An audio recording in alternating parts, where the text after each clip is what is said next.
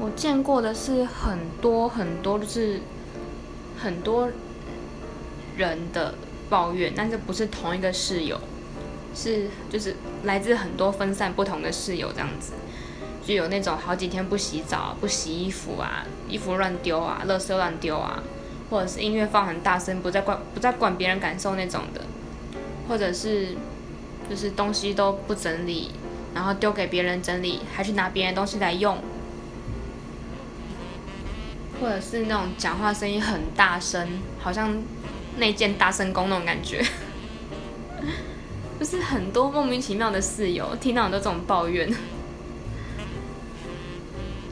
那我自己遇过的话还好，就是顶多就是那个不洗澡那种的而已，其他的还好。